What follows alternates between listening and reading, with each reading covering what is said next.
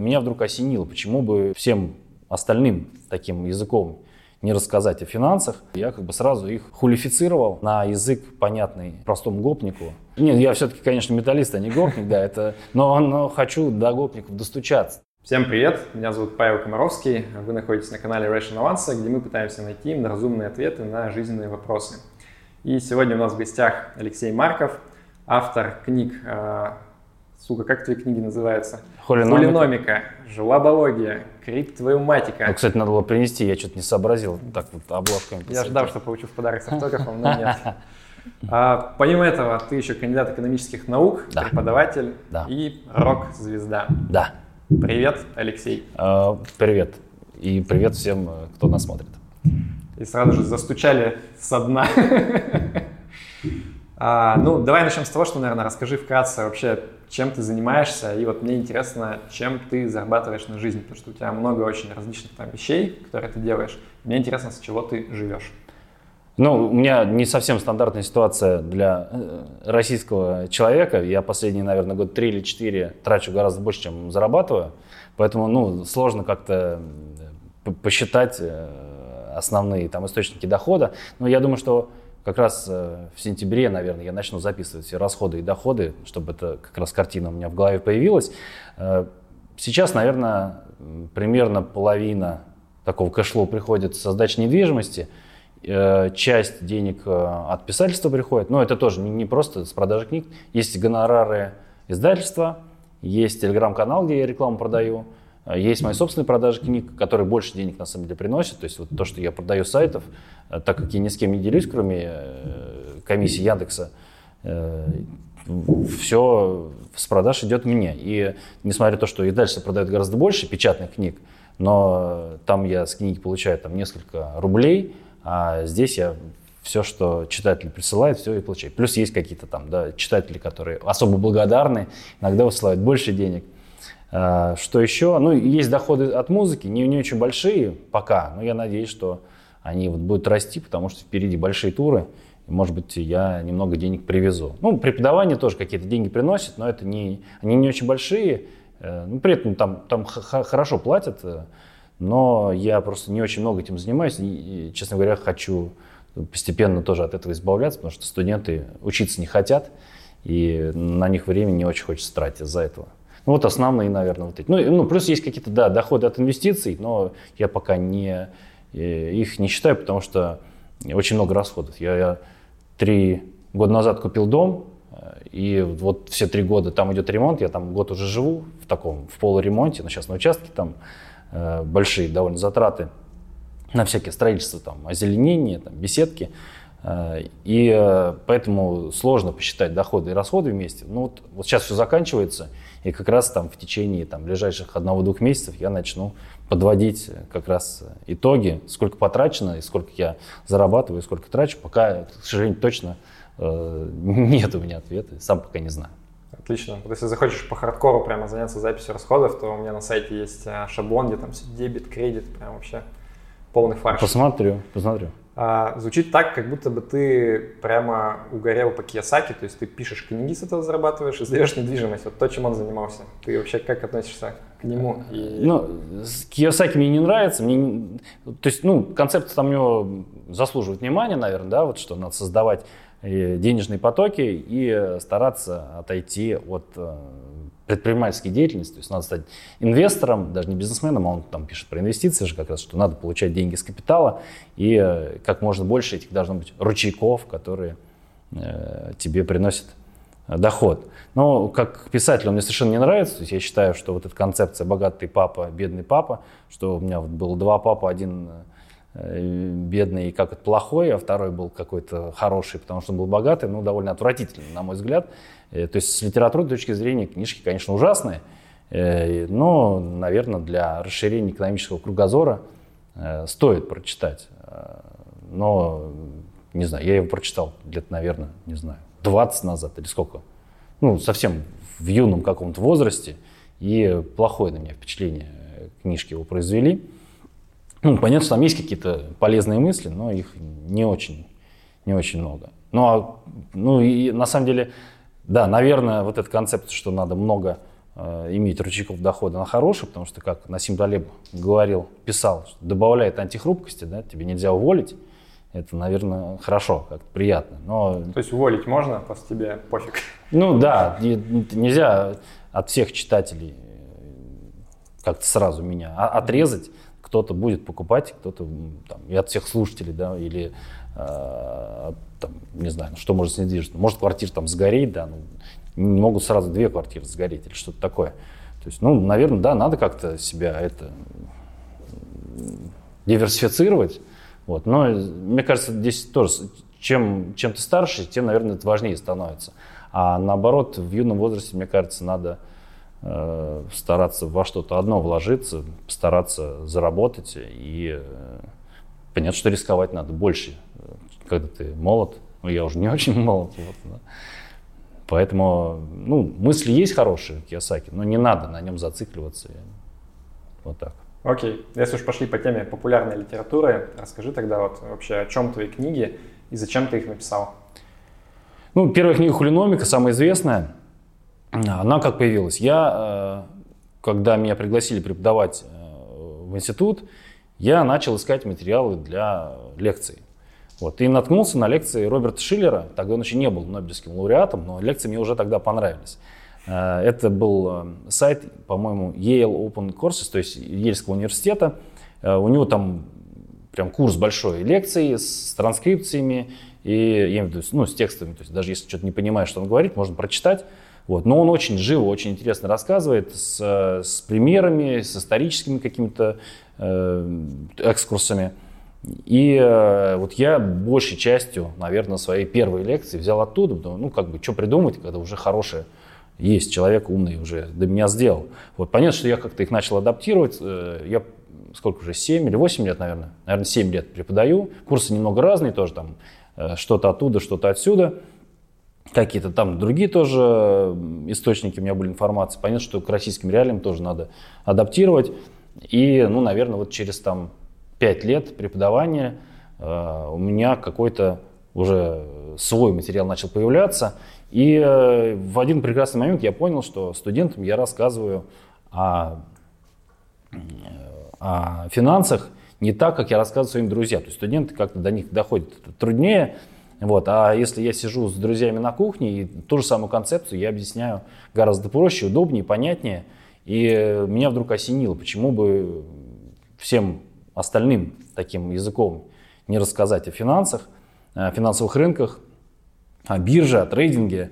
Э, и начал как бы свои лекции вот перелопачивать, они у меня все на английском, и в процессе перевода я как бы сразу их, э, как сказать, хулифицировал, и э, на язык понятный простому гопнику вот старался это все перевести.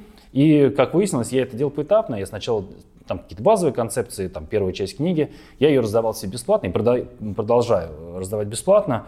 И выяснилось, что ну, как бы она сразу выстрелила, сразу народ начал очень активно читать, делиться. Э, потом я там участие читателей просил e-mail, чтобы если вы, вам понравилось, присылайте мне e-mail, я вам высылаю вторую часть книги, которую я там сразу же и дописывал. Ну и третья там часть тоже, она посложнее. Э, то есть это все как-то накапливалось, накапливалось. Потом прошел год, я еще две или три главы дописал. И плюс я понял, вот эта концепция, она, наверное, больше из программирования, потому что у меня было такое э, программистское прошлое э, сразу после школы, и в институте я программированием занимался так, ну, больше для развлечения, потом сделал свой стартап. Э, ну, не то, что стартап, скорее такая компания, которая продавала э, часы программистов, э, ну, офшорное, офшорное программирование. Вот, то есть э, вот это вот подход программистский, что у тебя есть версия сами базовая, как бета-версия, потом следующая, следующая. В итоге хрономика, она обновляется там, ну, сейчас уже не так часто, но раньше она обновлялась каждый месяц. И вот эта концепция, что книга, она все время дорабатывается, дорабатывается, редактируется, редактируется, через вот там два года доработки она выросла в такую очень четкую, очень выверенную Э, книгу без, без воды, с кучей фактов, причем которые многократно проверены. И мне кажется, в этом то есть, такое довольно большое преимущество перед остальными подобными, если такие есть, но подобных-то нету, но вот какие-то учебниками э, или э, книгами для там, начинающих об экономике. То есть экономика постоянно дорабатывается. И остальные две мои книги, вот криптовематика, она про технологию блокчейн. Ну, там она в соавторстве, я, я не супер эксперт в блокчейне. Вот, там э, Алексей Антонов, э, он такой большой специалист, который много денег привлек и при этом их не потратил. вот. Э, он много очень большую помощь оказал в написании книги. А жлобология – это такая вот последняя, третья книга, где я отошел от концепции учебника, а больше какое-то провожу публицистическое или журналистское расследование о том, о природе денег – откуда они берутся, как, как они устроены, почему они появляются у каких-то людей, у каких-то не появляются. Это больше уже такой, э, ну, нельзя сказать, что научный, но, наверное, э, такой текст более выверенный в том плане, что там куча ссылок на, э, на материалы, на источники, там куча исследований перелопачена, и куча статей, лонгридов из, э, в основном зарубежные. Вот, и там как бы из, э, из кучи мыслей я стараюсь вот в такую концепцию описать, откуда деньги берутся и почему они берутся у кого-то другого. Вот об этом книжке. Эти вопросы мы позже как раз обсудим. Угу. А, ты упомянул, что хулиномика – это книга для гопников. Угу. Я помню в моем детстве, э, у тебя на футболке написано «Металлика», да, вот в моем детстве всегда было самое главное противостояние – это гопники против вот, там, всех неформалов-металлистов. Ты себя духовно все-таки как бы с кем ассоциируешь? Нет, я все-таки, конечно, металлист, а не гопник, да, это, но, но хочу до гопников достучаться, то есть я вот как-то стараюсь нести свет знаний в, в среду и гопников в том числе. Я думаю, что всем надо, конечно, э, об экономике э, знать как можно больше, и хотя бы там о каких-то там домашних финансах, но и на самом деле, как устроены финансовые рынки, тоже знать очень полезно, потому что у нас с этим делом плохо, народ инвестировать не умеет, а все норовит деньги куда-то свои отнести каким-то проходимцам. Э, я стараюсь э, вот, научить, как этого не делать. А музыка и вот конкретно металлика вообще какую роль играет в твоей жизни? Ну, сейчас довольно большую, потому что самый большой, ну, у меня несколько музыкальных проектов, есть своя музыка, э, там, в разных жанрах, но это все тяжелый, тяжелый рок, э, там, быстрый, медленный, прогрессивный, не очень. Э, но сейчас самый большой проект это группа Garage Days и Metallica Show, то есть мы играем Э, песни Металлики симфоническим оркестром. У них там такой был альбом в 99 году, называется «Сандем», «Симфония Металлика». И э, это прям большое, грандиозное даже шоу. Мы играли в больших залах в Москве, в Крокусе играли, в Кремле играли, в почти все большие города, э, да, наверное, все большие города России мы объехали. В больших солидных очень залах, там оркестр 60-50 человек, то есть очень все серьезно. И уже и в том году мы выбрались в Европу, э, в Париже играли, в Праге еще там в нескольких городах. И в этом году мы собираемся уже и Америку покорять. Но пока южную и центральную, но там еще, то ли еще будет. Очень круто. Пользователь окрошка на квасе попросил задать тебе вопрос, как тебе Цой в исполнении металлики? Э, ну, в качестве респекта российской эстраде это, наверное, круто, но испол, исполнили они довольно ужасно, как, как в общем-то, они... Ну, понятно, что они там за, за два дня подготовились, что-то там увидели, э, транскрипцию прочитали, попытались выучить, ну, как смогли. Э, ну, я думаю, как в качестве дани уважения надо им тоже ответный респект высказать, а в качестве исполнения, конечно, оставляет желать лучшего. Ок. Давай сразу к большим серьезным вопросам. Нахер про всю эту экономику. Смысл жизни. В чем, по-твоему, смысл жизни и вот как вообще быть по жизни счастливым? Ну, я думаю, здесь от возраста зависит. Чем человек младше, то есть мне кажется, что э, очень важно смысл жизни вот этот найти.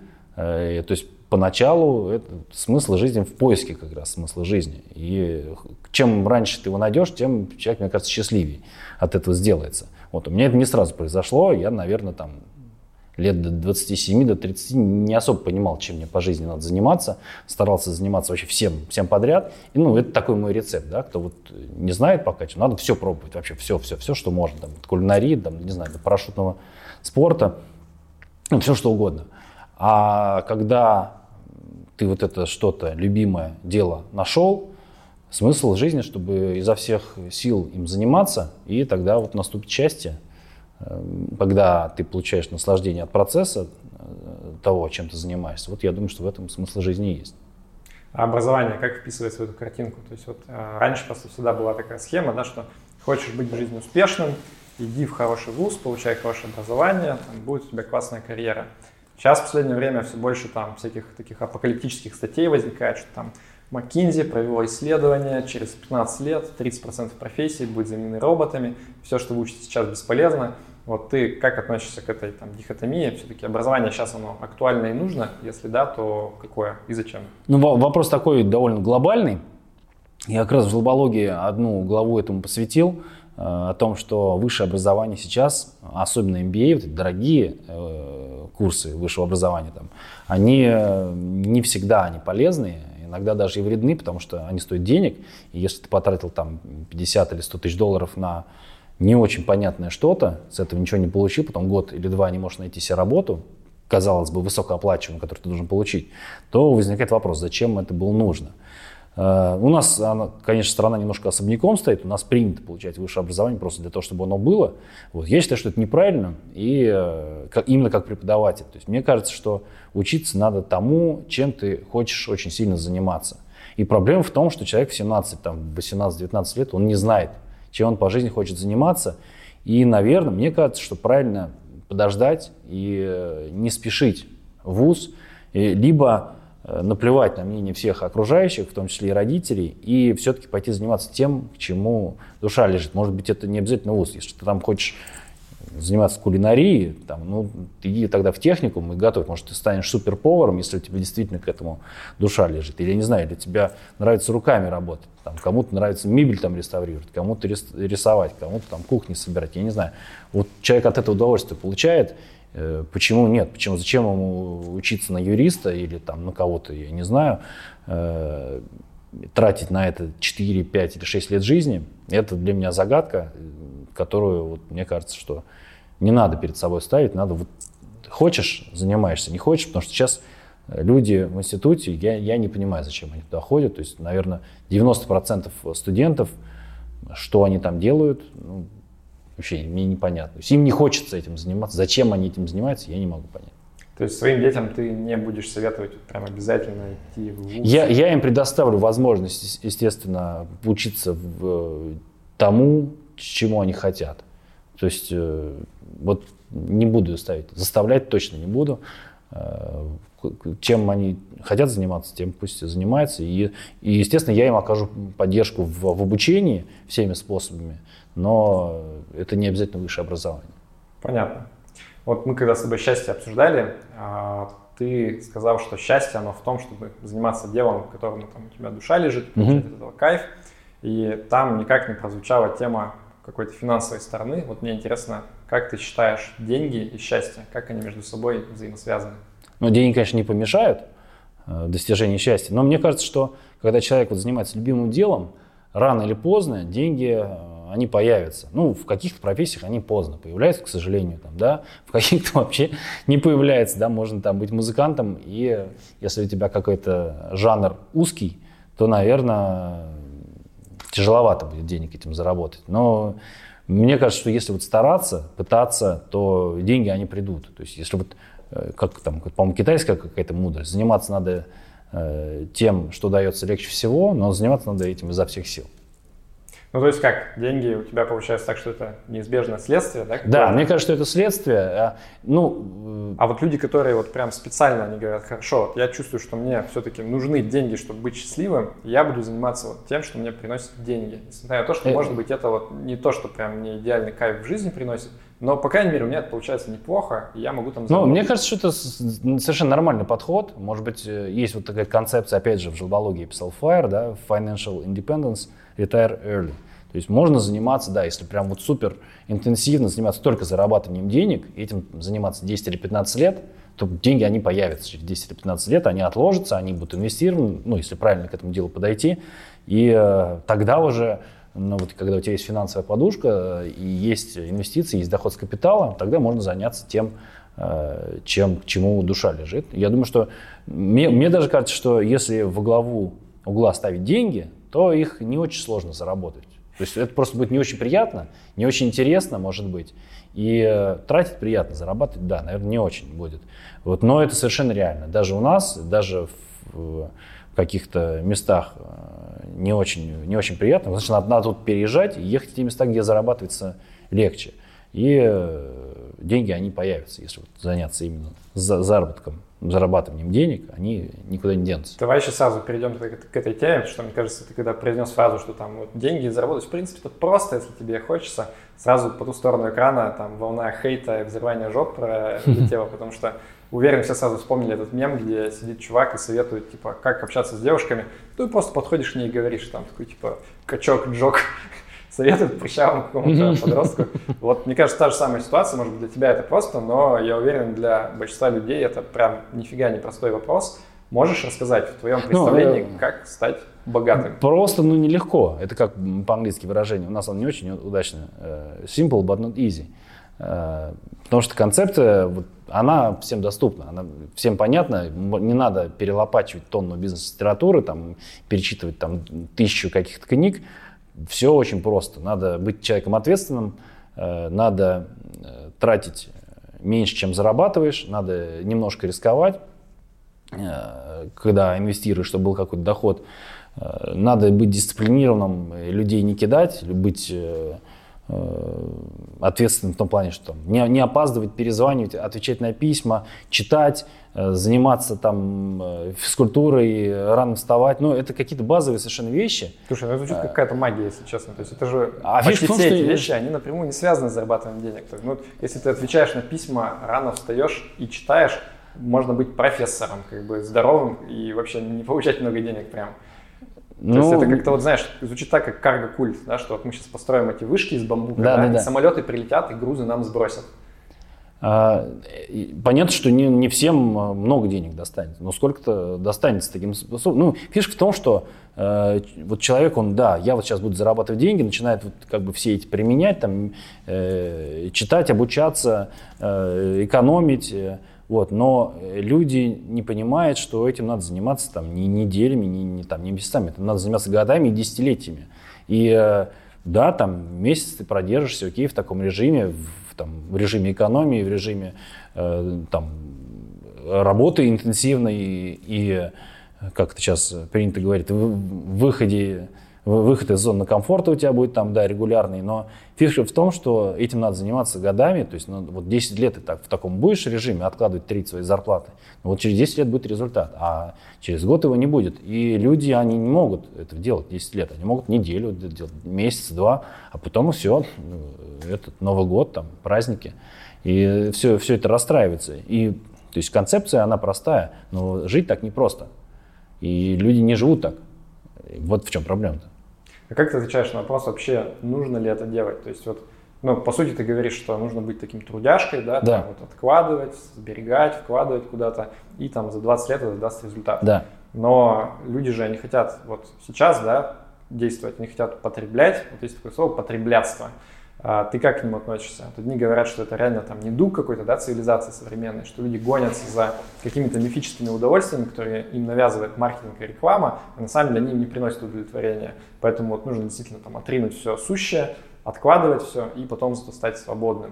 А есть другие люди, которые говорят, ну как... Типа, а зачем тогда жить? Ну да, зачем жить? Вот у меня сейчас есть деньги, я их хочу тратить сейчас. У меня там есть жена, дети. Я хочу в отпуск ездить, вкусно есть. Как бы это вот есть нормальная жизнь на самом деле. Вот как ты баланса пытаешься найти? Ну, я не пытаюсь найти баланс, как бы, мне, мне хватает, к счастью, и на то, и на, и на другое, и так, и я могу уже себе позволить заниматься тем, э, что нравится. Но это, это такой выбор между настоящим и будущим, он, мне, мне кажется, вот он очевидный, да, то есть ты либо тратишь сейчас, либо, ну, ты забираешь у своего будущего, потому что ты в него не вкладываешься у тебя что, что будет дальше? Вот человек, который, да, он купил, там, взял кредит на машину, э, поехал в отпуск, там, не знаю, на свадьбу потратил космические деньги и э, сделал ремонт тоже в квартире, там, неадекватно. И вот сейчас люди, не знаю, купил квартиру за 10 миллионов, еще за 3 миллиона сделал ремонт, ну, это просто какой-то бред, да? Э, за, зачем так жить? ну, человек не видит дальше, то, что будет через 5 лет, через 10, мало ли, он работу потеряет, или что-то там, или кто-то заболеет, все, все что угодно может произойти, и э, ну, мне кажется, что надо да, даже в молодости все равно надо куда-то вперед заглядывать, надо о своем будущем заботиться, и э, тогда оно будет радужное. А э, вот этим жизнь сегодняшним днем, она когда-то закончится. Ну, она понятно, что хорошо, там прикольно, э, ты себя чувствуешь там счастливым, полным сил, и... но это, это кончается. А мне кажется, что хорошо бы, чтобы в будущем был лучше, чем сейчас. Вот мне как такой подход ближе, он здоровее. Хорошо. А, такой тогда еще вопрос. Вот, эм, если говорить по конкретным какие-то пути да, достижения там, богатства, благосостояния, есть там несколько таких вот магистральных дорог. Да? То есть есть классическая, с которой мы начинали, что получи хорошее образование, сделай карьеру в востребованной специальности, получай много денег, откладывай, будет потом хорошо. А потом появилась там вторая школа мысли, которая говорит, что нет, это вот работа на дядю, а нужно на самом деле заниматься бизнесом. Только бизнес сделает тебя там успешным, богатым и так далее. Есть еще третья школа мысли про то, что бизнес как бы это тоже на самом деле куча работы, а самое главное это вот пассивный доход, когда ты вообще ничего не делаешь, тебе там капают дивиденды, не знаю, аренда с квартиры и так далее. Вот какой из этих трех путей тебе кажется наиболее разумным человеку, ну, который вообще задумывается о своем будущем? Не, ну пассивный доход э, это такой его трудно назвать отдельным путем. Почему? Потому что к нему надо э, к этому долго идти. То есть как вот человеку 20 лет, у него он живет там с родителями или вот или снимает, как ему пассивный доход создать? Ну, понятно, что у него нет вот, еще такой возможности. Я бы сказал, что третий путь, э, первые два пути, да, карьера и э, экономия то есть карьера плюс экономия, она, это абсолютно точно работает, просто это требует очень много времени, и не всем хочется ждать. То есть надо там да, 15-20 лет, а может быть и больше откладывать, ну, в зависимости от экстремальности, да, от этого откладывания. Можно, конечно, жить в проголодь, ну, тогда меньше времени потребуется, да. Не, не до пенсии, там. Вопрос, как, э, как бы, зачем такая жизнь нужна, да, если уж совсем на дошираках 20 лет, при этом получать там высокую зарплату, это немножко, да, как-то будет не соответствовать. Там, или детей не заводить, там, ну как, а если они завелись, куда их девать-то? А, второй путь, да, это собственный бизнес. При этом, а, как правило, люди, которые свой бизнес создали, они богаче, да, чем, чем средний такой карьерист. Но... Это с учетом того, что они уже создали, и уже он как бы ну, через, опять же, это нужно какое-то время, плюс мы-то знаем о тех людях, которые успешные бизнесмены, а, а, а у тех, которых ничего не получилось, мы не так много знаем.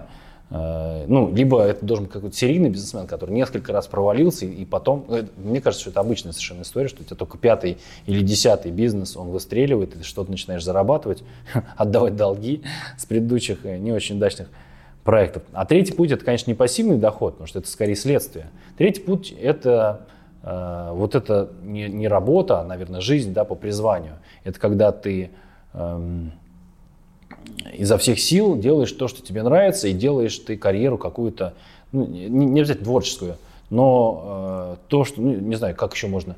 Ну, понятно, что можно стать высокооплачиваемым фотографом. Можно, можно. Можно стать там э, высокооплачиваемым там, музыкантом. Да, можно, да. Можно там художником стать. Можно стать, э, не знаю, вот есть там человек, который супер э, крутой кожных, э, кожных дел мастер, то есть он делает там какие-то крутые сумки, ремни, берет за это там огромные деньги, он там типа такой один в стране, а может быть даже и, и вокруг него заказы приходят, он может жить отлично себе позволить, потому что он э, супер специалист. Ну, какая-то такая карьера именно не на дядю работа, а именно по, по призванию. Вот это такой третий путь, э, который, мне кажется, тоже вполне достижим, просто надо все здесь верить, ни на кого не, не оглядываться и изо всех сил вот этим заниматься. Но плюс сейчас э, понятно, что еще нужно как-то пиариться одновременно в соцсетях, то есть еще и в свою репутацию как-то вкладываться и себя показать, показывать э, с правильной стороны. Ну да, или писателем, например, может сделаться, там даже блогеры сейчас да, зарабатывают, э, кто-то там путешествует зарабатывает, там, делают обзоры, и потом им там платят какие-нибудь там рекламные контракты, получают. То есть это все реально, это просто тяжело и долго, и не хочется этим заниматься, потому что вот ты как ты будешь писать обзоры на гостиницы, да, если тебе самому надо в них ездить. Ну, как, как говорил Артемий Лебедев, нету э, денег на Дублин, едем в Дубну. И вот, ну, как-то так.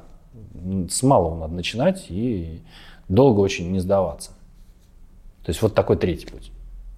Давай поговорим об инвестициях. А, можешь рассказать, как менялся вообще твой подход к инвестициям? Если я правильно помню, ты уже там лет 15 на фондовом рынке. А вот с чего ты начинал, с каких подходов и как твои взгляды эволюционировали? Угу. самое главное, почему?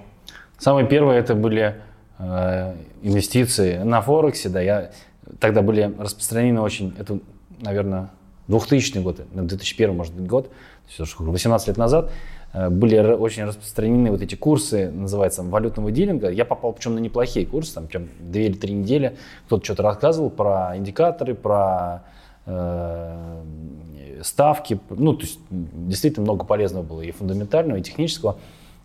А потом э, собирали со всех депозиты, и э, тогда это подавалось под соусом, что мы вас устроим э, работу дилером. Вот. Но это как бы, не знаю, как это сейчас назвать, больше, конечно, гэмблинг такой это. Вот, хотя сейчас, мне кажется, а, их, их закрыли буквально э, несколько месяцев назад, вот эти вот Форекс э, кухни. Но у них назвали лицензию. Да, да, лицензия. Они просто как-то там переоформились чуть по-другому, и, мне кажется, работают, нет? А, ну может быть, не знаю, я не слежу. Вот первый опыт у меня был, да, на Форексе. Тогда я внес типа тысячу долларов две тысячи долларов, и очень быстро они кончились. Э, вот. Потом, правда, когда я уже с каким-то более-менее видением э, вернулся, э, что-то я там отыграл и попытался вывести. По-моему, часть даже вывелась, а часть куда-то там осталась. Потому что это была действительно кухня, и а деньги назад они не очень хотели отдавать. Потом я заинтересовался дальше темой финансов, начал какие-то более серьезные вещи изучать, пришел на биржу и э, открыл счет, э, по-моему, сразу даже там у пары, у пары разных брокеров. Э, торговал я, по-моему, через Альфа, тогда была вот биржа МФБ, была еще РТС, но там в долларах все было. Сейчас они объединились, не сейчас, это сколько уже, пару лет назад произошло. Вот. Но МФБ, кстати, была хорошая биржа, там низкие комиссии, хорошая ликвидность. И мне даже кажется, что тогда объемы-то были даже и получше, чем сейчас. Э, и хотя инструментов было меньше, понятно, что там ликвидных, там, как было 10, так сейчас примерно и осталось.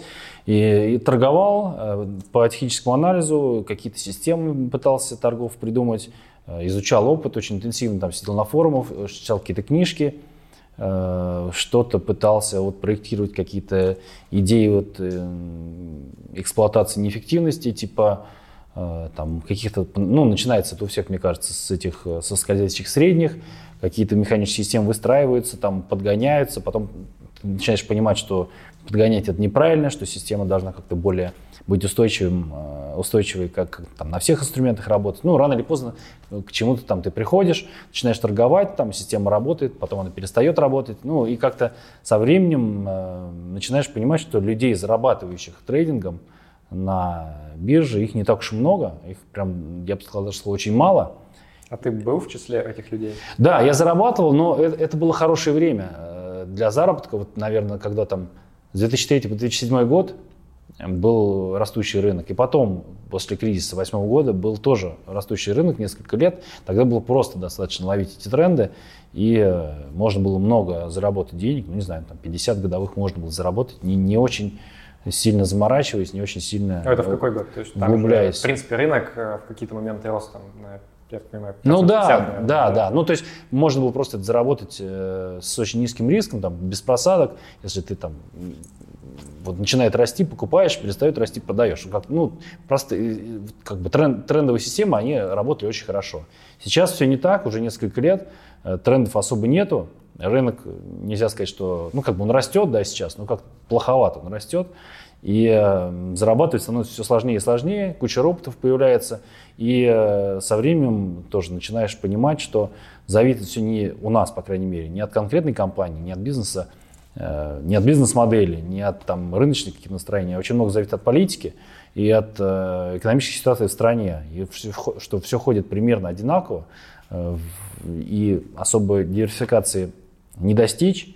И мне кажется, что вот со временем приходишь к выводу, что надо открывать счет где-то у какого-то брокера, который предоставляет зарубежные рынки, ну, американские прежде всего, ну, не только, понятно, что, мне кажется, это тоже маловато. Можно все-таки, чтобы тему закрыть, вот да. ты теханализом сейчас все-таки занимаешься? Нет, нет, сейчас уже нет. Э, наверное, уже ну, несколько лет я, ну, я на графике смотрю, но это так, не значит, что я какие-то индикаторы к ним, типа, нет, такого нет. Понятно. А почему ты говоришь, что нужно зарубежный на счет открывать? У нас же сейчас там есть финексовские всякие ETF, которые тоже, в принципе, дают определенные возможности. Ну, да, да, определенные возможности дают, но мне кажется, это недостаточно. То есть мне кажется, что надо, конечно, диверсифицироваться и по странам, и по, и по биржам, и хорошо и по, по разным брокерам. Ну, не без фанатизма, но как-то, мне кажется, правильно э, смотреть. Ну, а, опять же, если вы не, как бы, не занимаетесь финансовыми профессионально, то есть не, там, а вот просто инвестируете э, для себя, там, в свою будущую, свою пенсию, наверное, вполне достаточно купить там 5 э, ETF и держать спокойно, э, не особо как бы запариваясь, потому что происходит на, на глобальных рынках. Купил и забыл, и там равномерно докладываешь. Вот. Ну, у меня, так как это более профессионально, ну, наверное, я могу себе позволить какие-то мнения, суждения и попытаться э, какую-то неэффективность поймать или попытаться, может быть, кстати, и, это и ошибкой будет, да, э, что-то угадать лучше, чем, чем все остальные. Ну, пока я еще этим пытаюсь заниматься, но это уже тоже без фанатизма как-то. Ну, там, э, грубо говоря, я, у меня будет не в портфеле там не 10 ETF, а 2, плюс там каких-то 10 или 20 бумаг, которые тоже во многом будут совпадать, то есть это будут большие компании, в которые я просто верю больше, чем все остальное. Почему? Потому что, ну, хочется, конечно, заработать больше рынка или хотя бы э, хочется получить меньший риск. Ну, э, но это не для всех такая концепция. То есть я думаю, что лучше всего для человека, который начинает инвестировать, это как раз вот ETF, это вообще прекрасный инструмент. Надо им пользоваться и, э, может быть, даже не заморачиваться по поводу отдельных акций. То есть мы как-то сейчас быстро скакнули от теханализа уже прям к такому классическому пассивному подходу, да? Да. А вот между этим за там, те 18-15 лет, которые прошли, у тебя были еще какие-то периоды, когда ты, не знаю, там прям фундаментальный анализ ударился, как Баффет или там еще что-то подобное? Нет, фундаментально никогда не занимался анализом. Компании я не изучал, не смотрел на cash flow, на долговую нагрузку. Нет, такого не было. То есть, ну, максимум это то, что я смотрел, это там, ну, отношение цены акций э, к продажам компаний и отношение там, э, к дивидендной доходности, там, ну, не, не более того. То есть это сами компании я не изучал никогда и, честно говоря, не собираюсь. То есть, если мне нравится как это бизнес-модель, я вижу, что мне кажется, что я о компании понимаю больше, чем все остальные, но, наверное, я в нее там, да, как больше вложу денег, чем, чем в индексе у нее вес. Но не более того. То есть я на экономику компании ее смотреть не буду. Понятно. То есть, по сути, ты сейчас занимаешься в основном пассивными инвестициями, да. диверсифицированными, да. и при этом какой-то кусочек там на уровне чуйки пытаешься... Вот, да, а... так и есть, да. Ну, и я не исключаю, что это даже и неправильный подход. То есть, может быть, чуйку надо исключать совсем и э, тратить еще меньше времени на это, а побольше. Ну, я и сейчас далеко не каждый день э, терминал включаю, даже, наверное, не каждую неделю. Вот. Ну, смотрю, что-то происходит, э, ну, значит, надо что-то там какую-то перебалансировку сделать, но э, это не, не часто. То есть нет такого, что прям я торгую как-то, торгую, торгую. Нет, такого нет. Понятно. А вот ты когда обсуждали твои доходы, сказал, что у тебя основная там, часть доходов практически с недвижимости. Угу. Меня это достаточно сильно удивило. То есть я думал, что ты, наверное, вот как такой ну, там, финансист, у тебя прям много лежит в ценных бумагах, и это какую-то львиную долю твоего дохода составляет. Нет, я бы сказал, что это составляет львиную долю капитала а дохода нет. Ну, я потому что, во-первых, не, не стремлюсь к получению какого-то именно дохода э, биржевого. То есть я пока смотрю скорее вперед, там лет на 10-15. Но доход он все равно есть какой-то, правильно? То есть, вот... Ну, а как, нет, а как доход? Есть, ну, дивидендный, да, есть, но это все равно небольшие совсем деньги. Нет, давай вот так вот, э, там, за последние 10 лет, например, у тебя есть там данные по средней годовой доходности твоего портфеля? Ну, то есть не обязательно же там дивиденды, да, тебя ну, чисто сост акций. Э, дело в том, что, во-первых, я очень много э, получил с, э, от продажи своей компании, вот, которая занималась программированием. И когда акции, которые у меня были, они появились на бирже, вот тогда и основной доход у меня и получился. Ну, то есть я их не все продал, к счастью, потому что они очень сильно выросли после IPO. А Потом я занимался только скорее их размещением. То есть я не, не смотрел, какой, какая доходность. Ну, наверное, там чуть-чуть хуже, чем S&P 500. Вот так вот. Ну, не чуть-чуть, ну, там немножко хуже, чем S&P 500 такая средняя доходность э, инвестиций. Сейчас я даже смотрю тоже, чтобы Э, уменьшить количество взаимодействия с нашей налоговой, я бы еще хотел э, так, чтобы и дивиденды мне никакие не приходили, чтобы вообще ни, ни о чем никому не отчитываться, а чтобы вот лежали какие-то бумаги, которые, э, на которые я посмотрю через 10-15 лет, и я думаю, что там все с ним будет хорошо. То есть я на доход какой-то текущий, я на него не, не смотрю, мне он не очень интересен. А недвижимость это как раз то, что дает cash flow. И вот хорошо, если я буду укладываться в в доходы от недвижимости. При этом мне кажется, что все равно со временем, а может быть даже в этом или в следующем году у меня кое-что выставлено на продажу, я переложусь в, в ОФЗ или в какие-то облигации, которые будут давать чуть-чуть больше, чем недвижимость. И э, вот такой у меня будет cash flow. Как бы. вот, а с, из, сейчас из зарубежных э, портфелей я стараюсь деньги не, не вынимать, поэтому я не, не очень слежу за тем, как, какой у меня там доход. Я вообще не, не считаю, что это доход, это скорее такая вот что-то там портфель, он, он растет э, понемногу. Ну, я думаю, что он еще будет достаточно долго расти. Понятно, что с какими-то э, провалами будут, будут кризисы, но я на них внимание обращать особенно. Всегда кэш есть на, на счету какой-то, и если совсем все будет плохо, ну я тогда прикуплю немножко еще себе того, что у меня есть там. Вот. А в плане именно дохода я не смотрю на брокерский а счет. Если не секрет, вот твой капитал, аллокация хотя бы примерная между там, недвижкой, какими-то ну, инструментами с фиксированной доходностью, типа облигаций и акциями? Вот. Облигаций сейчас практически нет, вот хочу в них э, более-менее начать перекладываться, изучать, потому что это очень большая тема, я в ней не специалист, и э, очень долго это надо изучать. Ну, когда-то я пытался там мусорными заниматься облигациями, но так, не очень успешно, даже скорее э, безуспешно. Еще как раз, когда на МВБ торговались какие-то смешные там компании, хлебозаводы, там бананы какие-то, э, были там истории с, с дефолтами у нас. Это уже сколько там, 15-10 лет назад. Э, но мне кажется, они сейчас это все продолжается. Там, рано или поздно кто, кто-то мусорный банкротится и там приносит море удовольствия скептикам. Ну и море, да, недопонимание тех, кто это недопонимал, что мусорные облигации они могут эм, принести ноль денег. И э, то есть сейчас, наверное, половина у меня от недвижимости, но буду я перекладываться все-таки в ОФЗ, потому что все равно сдача в аренду это такое, если это не коммерческая недвижимость, это очень такой геморный бизнес, даже не бизнес, а вот какой-то... Это, это кажется, что не надо ничего делать, на самом деле там много времени уходит на сдачу жилья, и просто оно, квартира очень ликвидная в Москве, а ну, и да, даже и все равно, даже за месяц не вынешь оттуда деньги, может быть, даже и за два, и за три.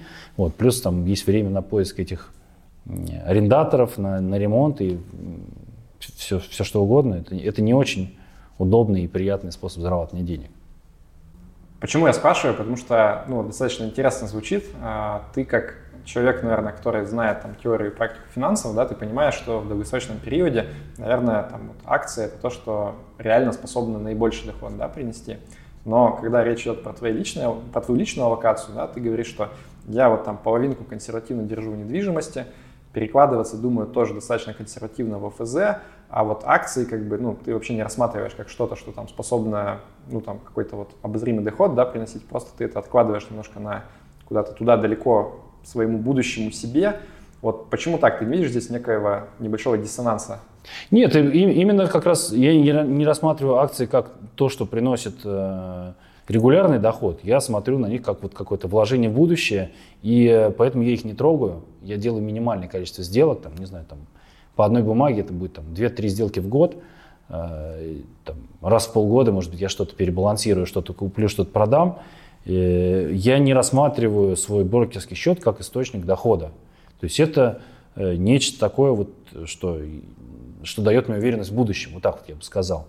При этом э, причина, по которой я тут деньги вынимаю, это только чтобы создать cash flow, а cash flow здесь, это чтобы жить не вынимая деньги из портфеля. Вот, вот э, такая какая-то у меня э, концепция в голове.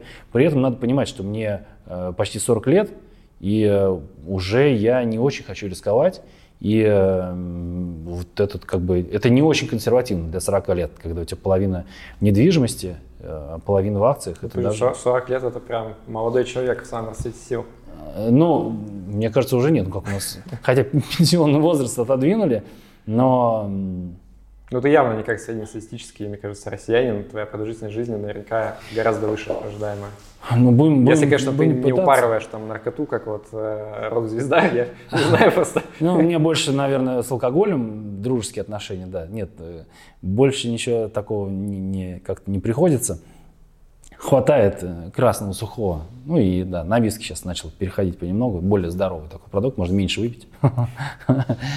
И Ну нет, мне кажется, что все-таки это такой средней консервативность. Это не высокая консервативность у меня. Вот. Но опять же, семья большая, э, и нужен доход постоянный, поэтому здесь ничего, кроме недвижимости ОВЗ, ну, не придумаешь. Я не хочу и никому не советую рассчитывать на доход от брокерского портфеля, потому что вот это очень большое такое э, заблуждение, что можно жить, э, снимая деньги со своего портфеля, делая это регулярно. Бывают годы, когда у тебя минус, и что ты будешь дальше там снимать?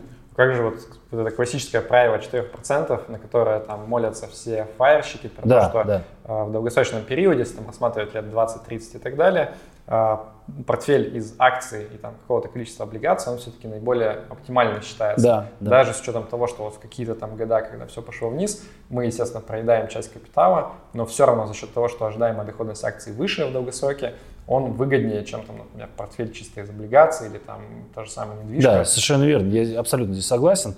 А, просто, э, во-первых, я еще считаю, что я не достиг, я еще что-то заработаю э, какими-то другими способами, чтобы жить на 4% с капитала. И э, речь идет, а, идет о том, что вот эти 4% они уже должны идти с того, что ты накопил. То есть на брокерском счету уже должны быть достаточное количество денег, чтобы на эти 4% жить. То есть, ну, там, это речь про несколько сотен тысяч долларов как минимум. А люди, которые говорят, что мы сейчас вот заработаем денег э, на акциях и будем на них жить, они э, имеют в виду совершенно другое, как правило. То есть это они думают, что мы сейчас будем зарабатывать, зарабатывать там 40-50% годовых, их снимать и, и на них жить. Ну, это вот большое очень такое, большое заблуждение, так, так, так мыслить нельзя. Поэтому я, ну, я так, и не, так и не мыслю. Понятно.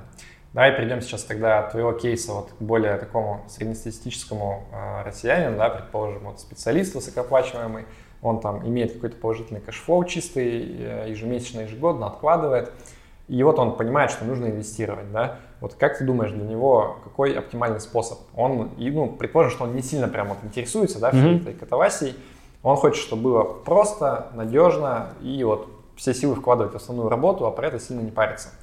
А, ты как думаешь, ему нужно идти вот к какому-то профессионалу, то есть там к доверительному управляющему, либо там к финсоветнику, который вот сейчас закон да, новый приняли, или там, не знаю, фонд в какой-то вложиться, да, который будет ему помогать управлять, либо все-таки единственный там, адекватный путь в России это самому разбираться и самостоятельно все делать.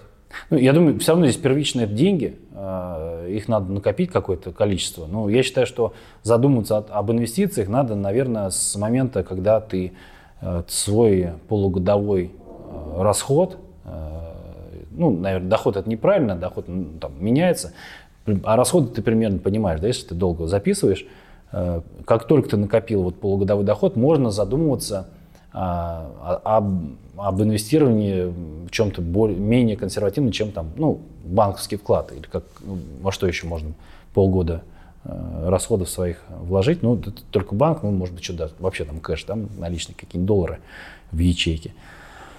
А после этого я думаю, что надо задуматься, конечно, об открытии брокерского счета.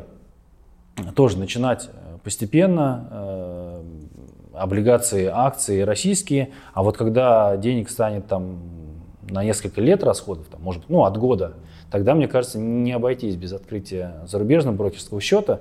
И вот здесь уже понадобится э, советник или консультант. Доверительное управление я не очень верю, а это, ты сам, по-моему, занимался, нет? Я занимался в банке этим, но это, это, я, я был не как доверительный управляющий, я был как бы сотрудник банка просто, который э, этим делал. Ну и в самом начале своей вот этой трейдерской карьеры, когда я понял, что у меня получается системная торговля, и рынок позволял, тогда да, я брал деньги в управление, вот, но это были друзья и родственники, там, знакомые знакомых, не более того. Это был там ну, буквально 10, 10 человек, не больше.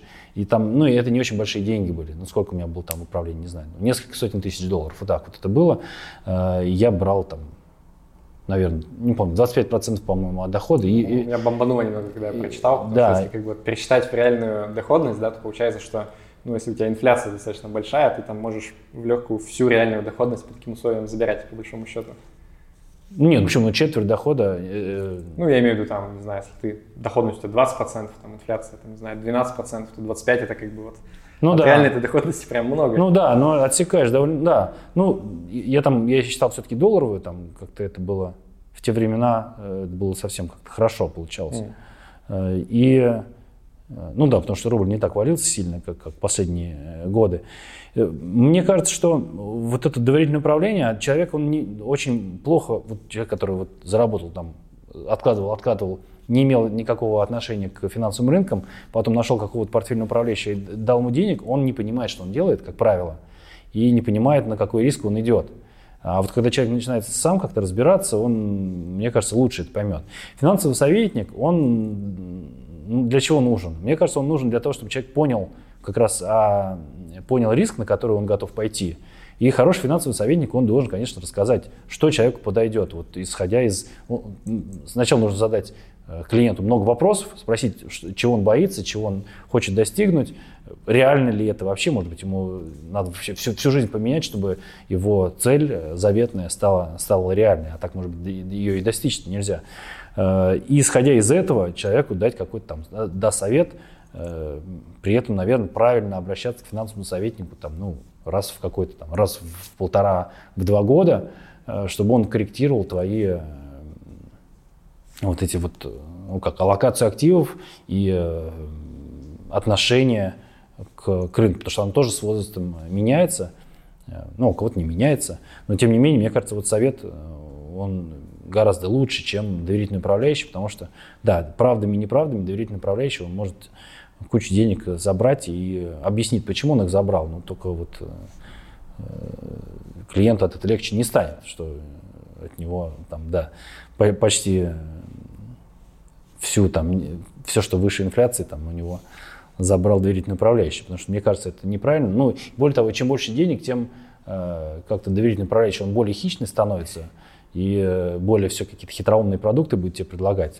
Ну, мне кажется, на это вестись не надо. Ну, кроме того, что сейчас э, вот, последние годы настолько много появилось ETF, э, да, которые за минимальные совершенно за минимальную комиссию тебе предоставляют прекрасную диверсификацию, которую никакой портфельный управляющий тебе не, не, не предложит. Ну, и как еще можно оправдать портфельное, портфельное управление? Ну как, если он дает какую-то такую штуку, которой на рынке нету, или он, например, снимает тебе вообще все вопросы там, по налогам, то есть ну, что, что-то, то есть если ты совсем далек от фондового рынка абсолютно, при этом у тебя много денег, ты абсолютно доверяешь человеку, человек абсолютно честный при этом, ну, тогда, наверное, можно как-то с ним какое-то построить э, инвестиционное партнерство, так, так бы я сказал. Но это, мне кажется, настолько редкое сочетание э, доверительного управляющего – Э, его клиента и ситуации, что клиент не хочет в этом разбираться, ну, это как-то, ну, наверное, мне было интересно было что-то такое сделать, да, для таких людей, которые э, благодаря моей репутации приносят мне денег. Я скажу, ребята, я, что я вам гарантирую, что я у вас деньги не спижу.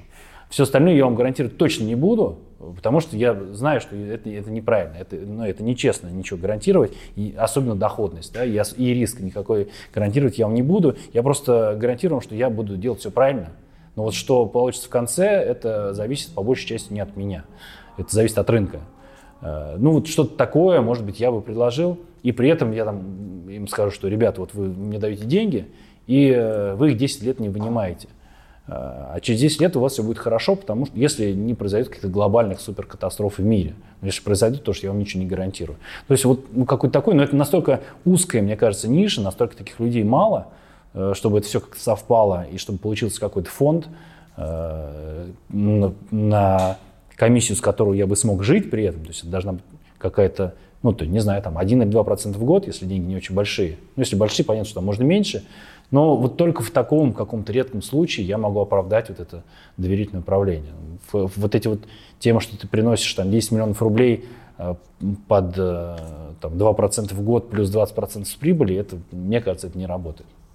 Хорошо, э, если я правильно понял, тогда твой совет это ну, сначала копить деньги, складывать угу. там, подушку безопасности, потом первые шаги все-таки ты рекомендуешь делать самостоятельно. Да. А, и в какой-то момент, там, начиная с абстрактных там, 100 тысяч долларов, например, да, выходить на зарубежную биржу, и уже в этот момент, на твой взгляд, может понадобиться помощь каких-то там советников, но с другой стороны, я, хрен знает, где их найти.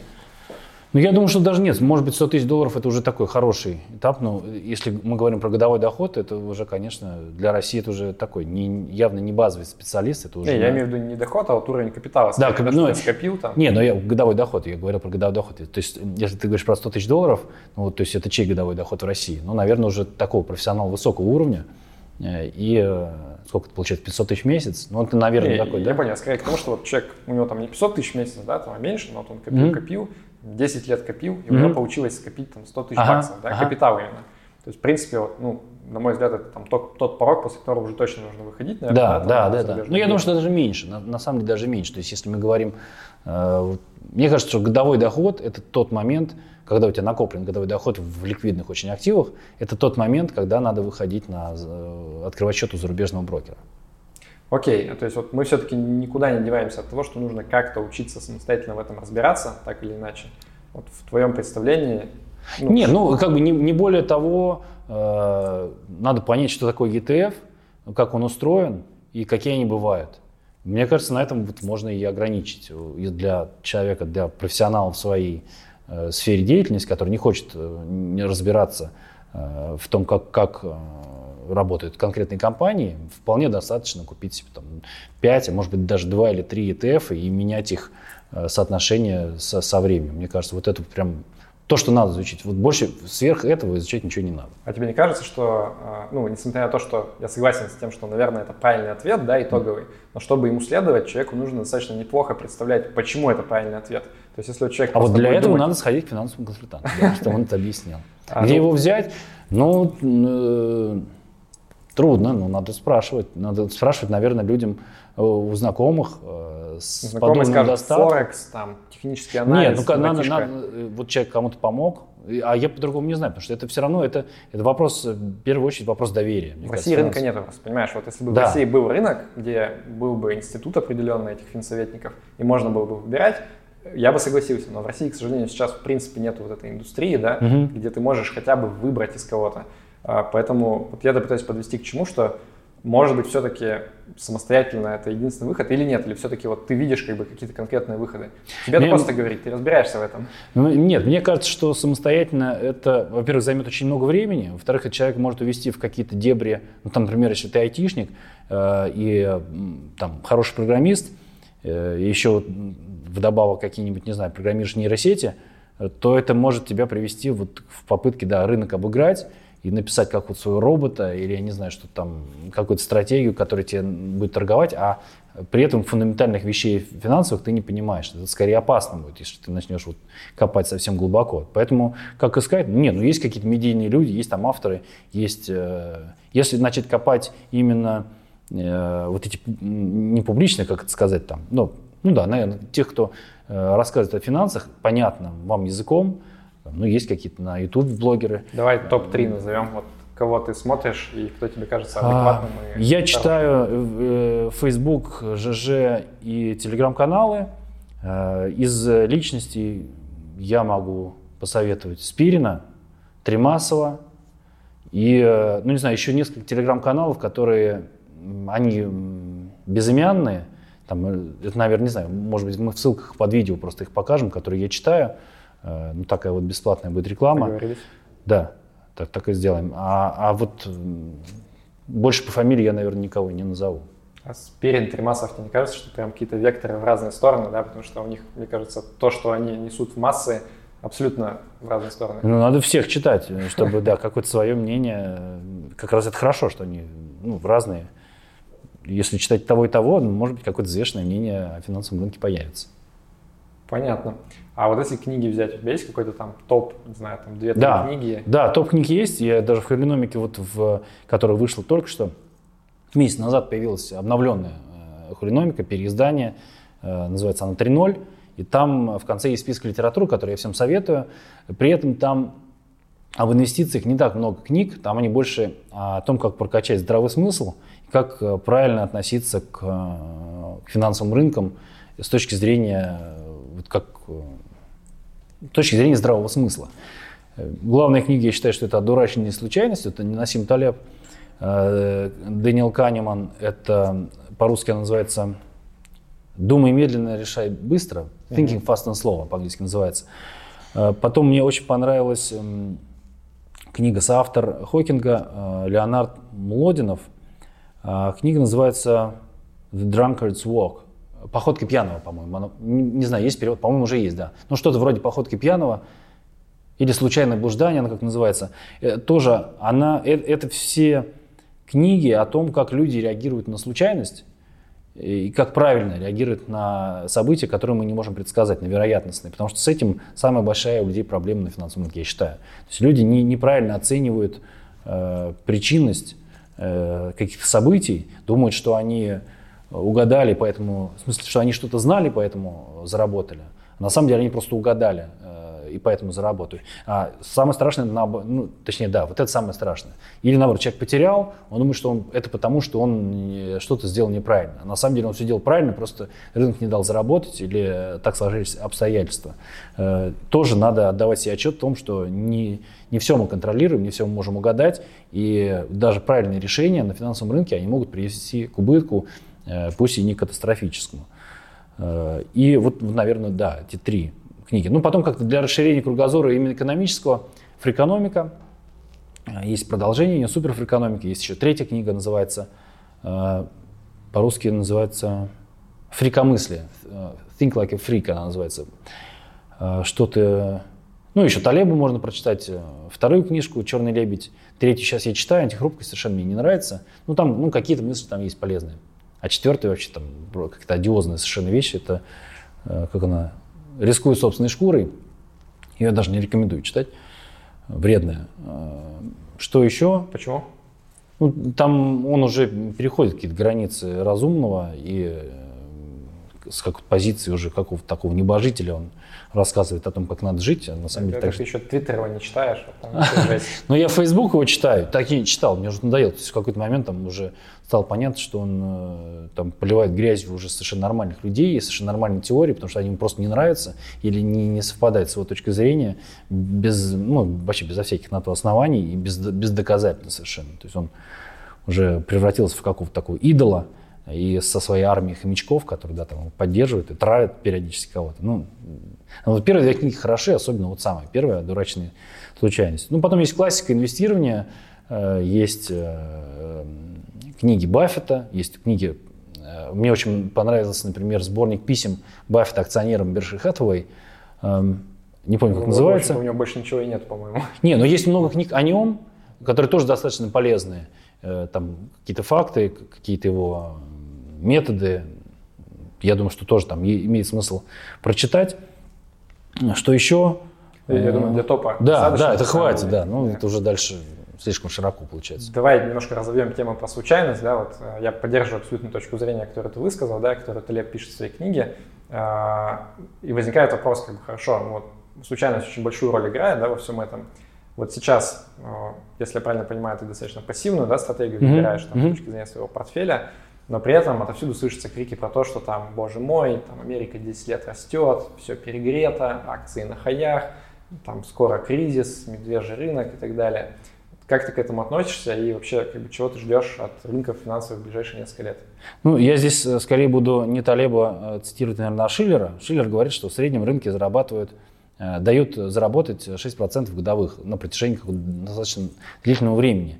И если Э, рынки достаточно долго дают больше, чем 6,5%, значит, в следующий период они будут давать значительное время меньше, чем 6,5%. Но когда это произойдет, неизвестно.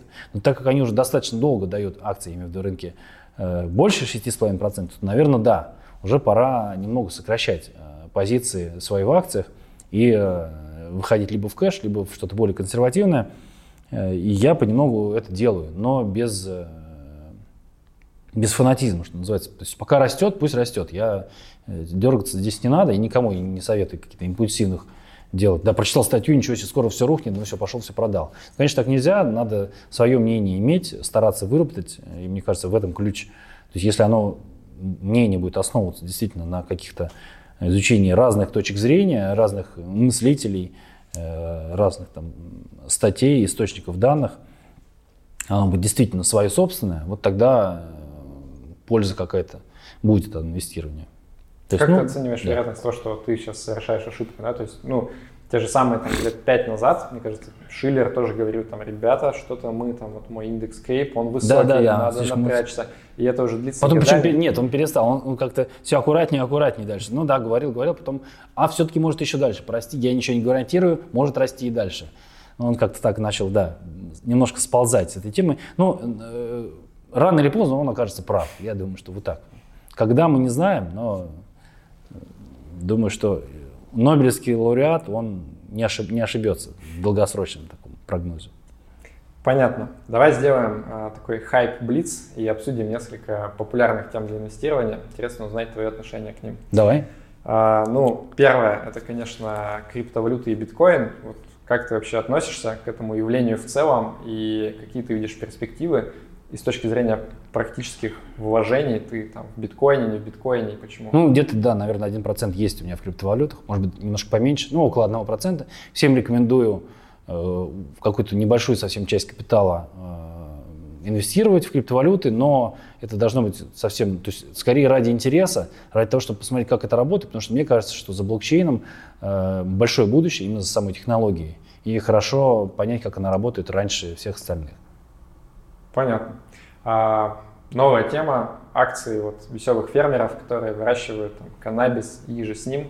Как ты к этому относишься? Мне кажется, что уже поздно, потому что вот они уже на хайпе очень сильно выросли э, после разрешения да, в Канаде и во многих штатах э, американских э, выращивания, хранения и, и употребления.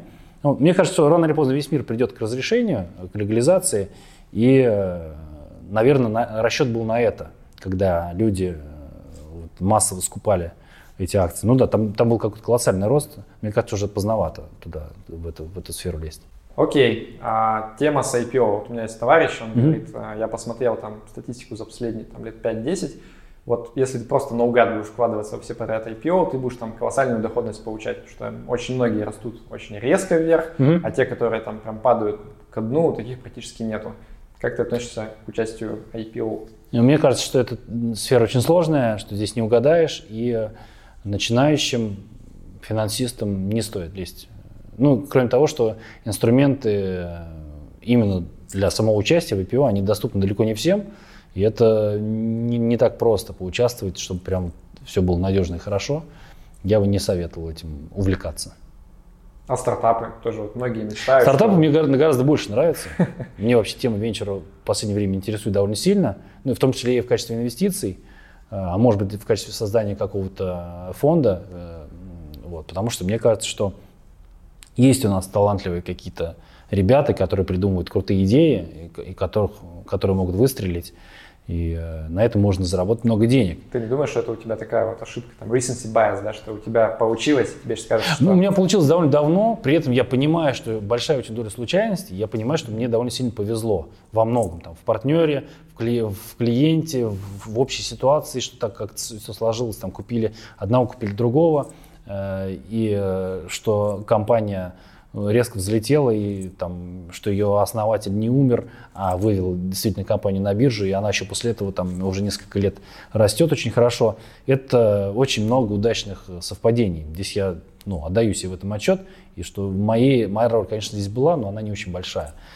А, ну, а в инвестиции в стартап нельзя, нельзя вложить все в один стартап и, и в него верить, потому что, ну, оно не так, венчур не так работает. Ты вкладываешь в 20 стартапов и э, из них там один становится единорогом, три приносят деньги, 10 разоряется, и остальные там еле-еле что-то там, еле теплится у них жизнь.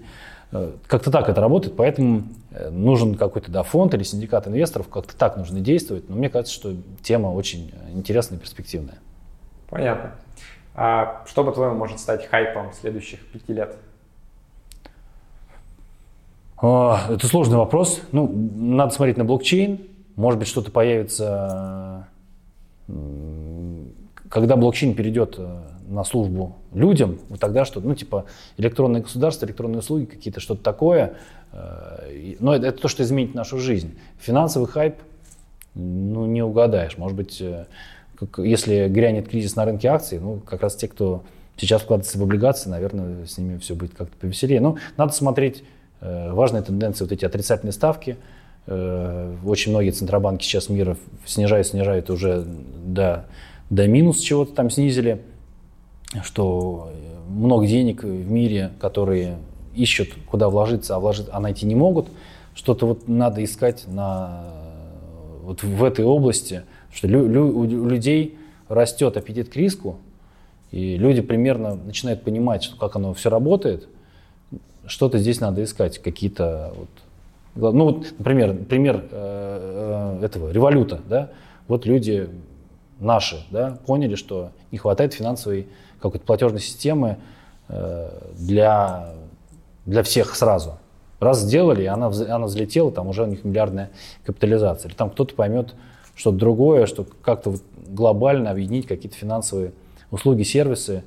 Я не знаю, ну сейчас есть куча стартапов, да, которые дают там инвестировать, там кто-то на сдачу, кто-то там еще на какие-то, э, что только не придумывают.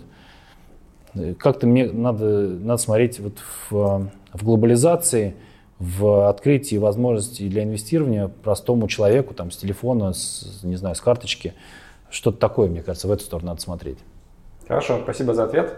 А напоследок, хочешь что-нибудь пожелать нашим зрителям, там, начинающим инвесторам и желающим wannabe разбогатеть? Ну, я думаю, что самое главное тратить меньше, чем э, зарабатываете, и заниматься над любимым делом, тогда оно принесет вам много денег. Спасибо большое за интервью. Да, спасибо. А, на этом мы завершаем наше сегодняшнее интервью. А, спасибо всем, кто смотрел. А, обязательно ссылки все на ресурсы Алексея и на те там, вещи, лекции, книги, которые он упоминал, мы включим в комментарии. Если вам понравилось, ставьте лайк, подписывайтесь на канал и не забывайте подписываться на остальные ресурсы Russian Avance, то есть там на блог, e-mail рассылку, телеграм-канал, твиттер мой, и можете поддержать нас на Патреоне. Да пребудет с вами разум. Пока.